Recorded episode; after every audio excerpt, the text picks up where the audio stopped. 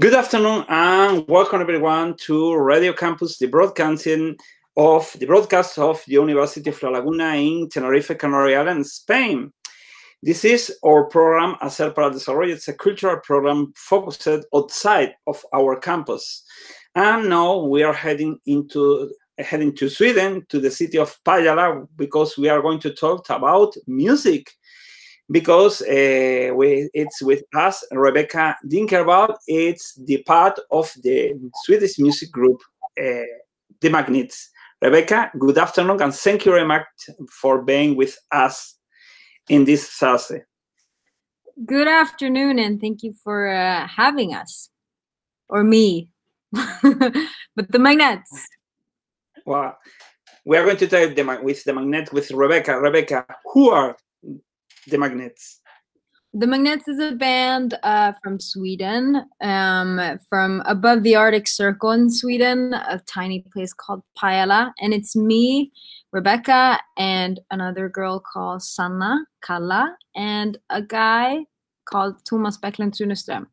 So we're three people, um, and we play like we usually call it 21st century fuck pop because it's like mainstream pop with uh, our punk roots and background and indie wave and we're very inspired by like talking heads and bikini kill but also Kate. And how many times have you been working and playing together um, me and Sanna met when we were about five years old, so it was in in school. Um, we started playing together when we were eleven, playing punk music together, and uh, started playing live and then we met Tomas when we were 16 and started writing together i think it's now it's like seven years ago so it's quite a while. We've been together for a long time.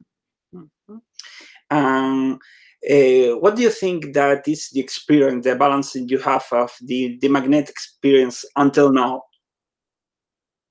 I'm sorry can you say that again yeah because uh, what do you think uh, what's your uh, belief about the experience of being together as uh, part of this group? Oh okay. Well it's it's really i we usually say that we're so happy that we get to do it together like because we we tour a lot. We tour all over the world and it's pretty it's it's a lot of fun but it's also very stressful and there's a lot of things happening and you're constantly moving and you're you don't make any like big money and you know all that. So we're very happy that we get to do it together and uh, be a group. It would be awfully you know lonely to do it by yourself. So we we're glad. We're kind of like family now because we know each other so well. So. Are you full-time dedicated to music to the Magnettes or have uh, uh, have you got or should you share your time with other activities like studies, work, family? yeah yeah we we do other stuff on the side um like sometimes we have like four different jobs on the side but and Tomas has a family too so um we we don't do just music but um other stuff as well but it's also good. It's kind of like a balance, you know. Um, mm-hmm. go on tour and then you go back and you hang out with your family and you do other stuff. And yeah. Uh, do you have uh, any influence on what are uh, your influence, musical influence uh, for creating your composition for the Magnettes? Well, recently it's been like a mix between Talking Heads and like Fleetwood Mac and um, Lorde and yeah, a lot of mainstream pop, but also like new wave and uh, Americana and, and uh, Riot Grrrl punk. Mm-hmm. Do you think uh, uh, that the, the Magnettes too could have uh, a career as long as, for example, Fleetwood Mac.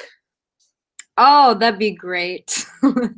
I'd love for that to happen. We're, I mean, if if we're counting on since we started playing together, which is really not a career, but we started when we were 11 and now we're 27, so we're pretty, you know, we're working on it. Mm-hmm. And uh, where can people, can uh, our listener uh, look and especially listen to your work? Um, you can listen on Spotify if you have that, or if you have any other streaming platform like um, Apple Music or whatever you use. Um, you can see our music videos on YouTube um, and live shows as well. Um, so that we're on all of those things iTunes, whatever you use. Do you have any uh, physical work like an album, like a single, like a single, or all your music is uh, only online or digital? Uh, most of it is. We released an album two years ago, or is it three years ago, called Ugly Youth, and that album we have physical copies of, but we usually just bring them on when we are on tour. Um, so yeah. Physical copies of that. Um, how could you convince uh, our listener here in Spain to discover your group and your music? Well, we have a special little connection to Spain because we were our song was played in the Netflix show Elite, which mm. is uh, do you know that show? Mm-hmm. Yeah. yeah. So so I think um, it's uh, our song Sad Girls Club was a part of, of, mm. of that show. But I think people in Spain should listen to us if they like um, party music that makes you also kind of sad. Mm-hmm. yeah. Uh, when can people find you uh, uh, through internet? Do you have an official webpage? You have it, but for example, in social networks? Yes, we have Instagram, we have Twitter, we have Facebook, and YouTube, and all that stuff. And also an official webpage, just themagnettes.com. So, Rebecka, thank you very much for uh, talking with us. And uh, I hope uh, only success for you and the Magnettes. Oh, thank you so much. Thank you for having us. Mm-hmm. So, uh, this is Radio Campus from the University of La Laguna in Spain. This is the, our program of cultural program, Hacer para el Desarrollo. We have been talking with uh, Swedish musician Rebecka Digervall, part of The Magnet. So thank you very much again and so long. Thank you. Bye bye.